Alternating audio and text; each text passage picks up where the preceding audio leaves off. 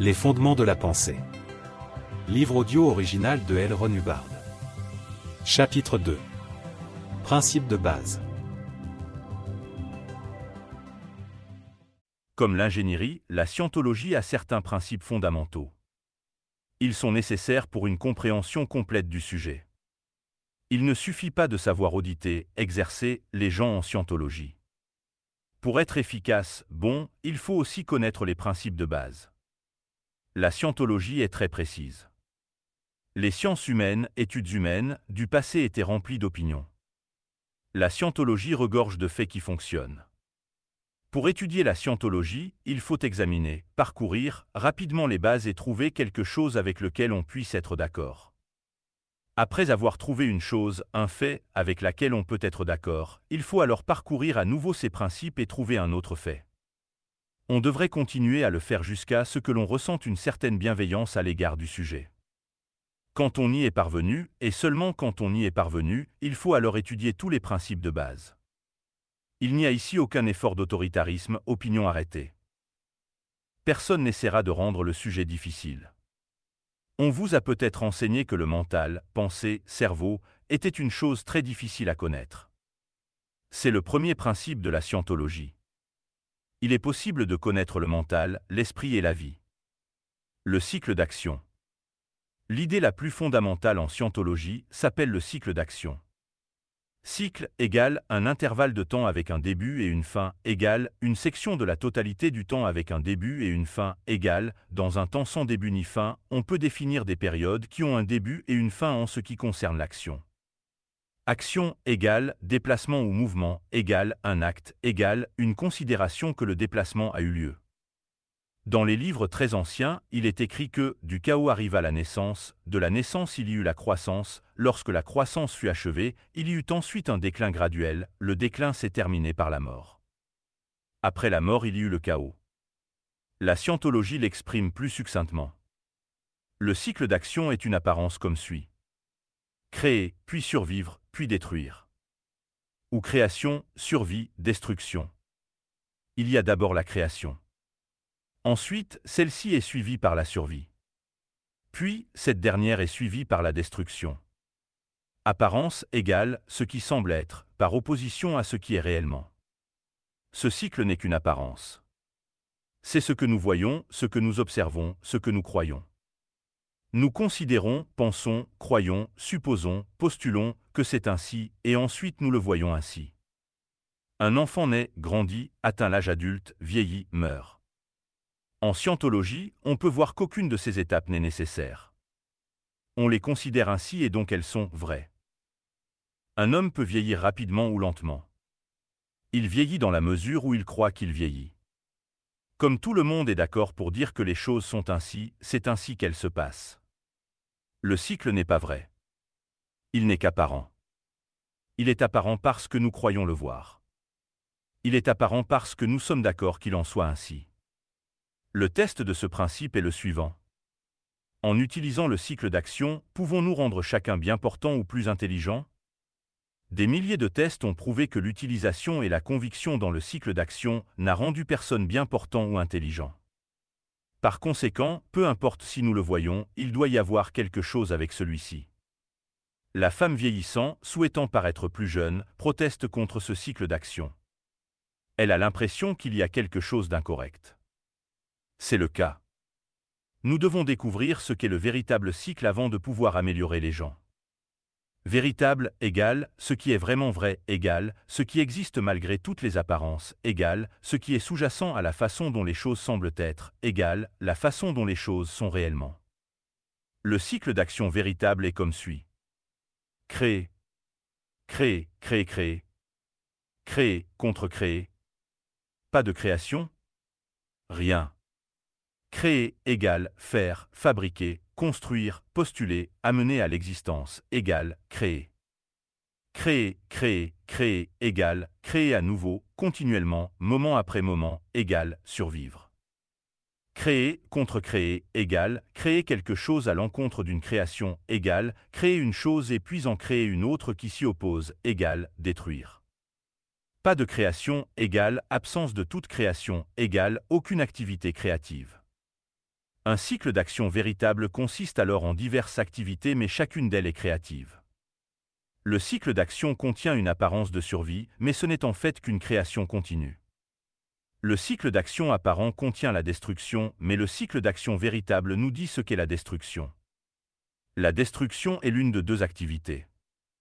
La destruction, en termes d'action, est la création de quelque chose s'opposant à la création de quelque chose d'autre.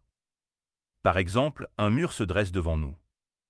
Pour être apparent, il est nécessaire que le mur soit constamment créé. L'acte dit de destruction consiste à exercer contre le mur une autre création, celle de l'action ou de l'activité d'abattre le mur. Le mur qui se dresse là et l'acte de l'abattre sont tous deux des actions créatives. Parce que nous pourrions nous opposer, argumenter, ne pas aimer, au fait qu'un mur soit abattu, nous dénigrons, jurons, méprisons la créativité qu'implique le fait d'abattre le mur, en la nommant destructrice. La réalité nous montre qu'une chose comme la destruction n'existe pas. Il y a seulement une création à l'encontre d'une création. Il y a aussi un autre type de destruction, et c'est plus aucune création. En ne participant plus à la création du mur, n'en étant plus partie prenante, le mur, en théorie, peut cesser d'exister pour quelqu'un. C'est vrai dans la pratique réelle, en scientologie. La réalité est la façon dont les choses semblent. La réalité est apparence. Pour faire quoi que ce soit au sujet de la réalité, on doit rechercher et découvrir ce qui est sous-jacent à l'apparence. En quoi consiste la réalité? De quoi se compose-t-elle? Nous voyons une apparence qui a le cycle d'action de créer, survivre, détruire. Plus fondamentalement, ce cycle d'action ne contient rien d'autre que de la création. Si quelqu'un arrête complètement de faire quelque chose et cesse de participer à sa construction, la chose n'existe plus pour lui. Si l'on cesse de créer, il y a un état de néant. Quand l'on crée quelque chose ou qu'on contemple quelque chose de créé, cette chose est encore en train d'être créée. Même si l'on crée quelque chose de la main gauche et qu'on l'a oublié avec la main droite, la chose existe encore. En d'autres termes, on peut créer quelque chose sans savoir qu'elle est encore en train d'être créée. Ensuite, on cherche à la détruire par une contre-création, une création dirigée contre elle. Le résultat en est le chaos créé par deux créations s'opposant. Soyons pratiques. Même si l'on crée quelque chose de la main gauche et qu'on l'a oublié avec la main droite, la chose existe encore. Cette théorie du cycle d'action est-elle utile? Elle l'est. Tant que nous croyons que nous devons détruire par la force pour tout détruire, aussi longtemps que nous pensons en termes de destruction, nous avons le chaos. Il y a la création et savoir que l'on crée il y a la création et ne pas savoir que l'on crée. Quand quelqu'un conduit une voiture ou un caddie, il fait beaucoup de choses, accomplit beaucoup d'actions, sans en être conscient, savoir, et que l'on appelle des actions automatiques. On fait quelque chose et on ne se rend pas compte qu'on le fait. On commence à créer quelque chose, puis on laisse cette pensée continuer à agir hors de sa portée, et la création continue à se produire. Créer quelque chose consciemment est toujours la première condition. On peut alors délibérément continuer la création inconsciemment. Tout ce qui est fait consciemment ou inconsciemment est fait ici et maintenant, dans l'instant présent, dans le temps présent. Toute création fut commencée consciemment, à un moment donné dans le passé. Mais la création est en train de se faire dans le moment présent. Pour arrêter une création, on peut établir que l'on a su une fois qu'on la créait, trouver cette pensée et la ramener au niveau conscient ou que l'on peut simplement créer à nouveau et consciemment ce que l'on était déjà en train de créer inconsciemment, sans le savoir. Dans les deux cas, la création s'arrête. La mauvaise manière est de commencer une nouvelle création pour contrer l'ancienne création. Quand quelqu'un fait cela, il obtient confusion et chaos. Par exemple, un homme a une mauvaise jambe. Il essaie de se rétablir. Il cherche alors à créer une bonne jambe. Il va voir des médecins et il veut être guéri. Le traitement est difficile et d'ordinaire ne réussit pas bien dans le cas d'une jambe sévèrement estropiée. Quelque chose crée une mauvaise jambe. Il s'oppose à cela en créant une bonne jambe. Le résultat est de la confusion et une mauvaise jambe. Mais une troisième création est présente.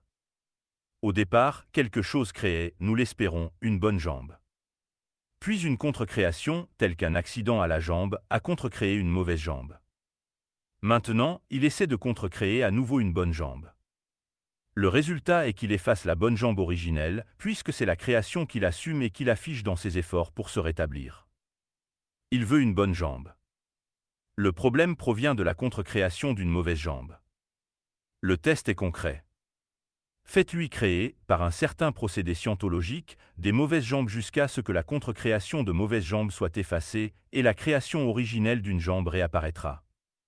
Cela n'échoue que lorsqu'il n'y a pas de création originelle d'une bonne jambe, quand la création originelle de la bonne jambe a disparu. Par exemple, un homme a un travail. Il le fait. C'est-à-dire qu'il crée, crée, crée, crée un emploi au fil des jours, des semaines et des années. Aussi longtemps qu'il fait son travail, celui-ci existe. Un jour, il dépend de, prend pour acquis, ce travail. Il ne le crée plus. L'emploi cesse d'exister. Il n'a plus de travail. L'apparence est qu'il traîne assez, devenu paresseux, et qu'il s'est fait congédier. La réalité est qu'il n'a plus créé d'emploi et qu'il n'en a donc plus eu. Par exemple, un homme dépend d'une femme pour s'occuper de sa maison. Un jour, il n'a plus de femme. Il ne peut pas s'occuper de la maison, même si avant d'épouser cette femme il pouvait tenir une maison.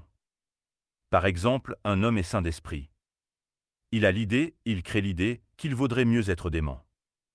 Il commence à être dément, ayant créé cela, et fait ensuite un nombre incalculable de choses pour rester saint d'esprit.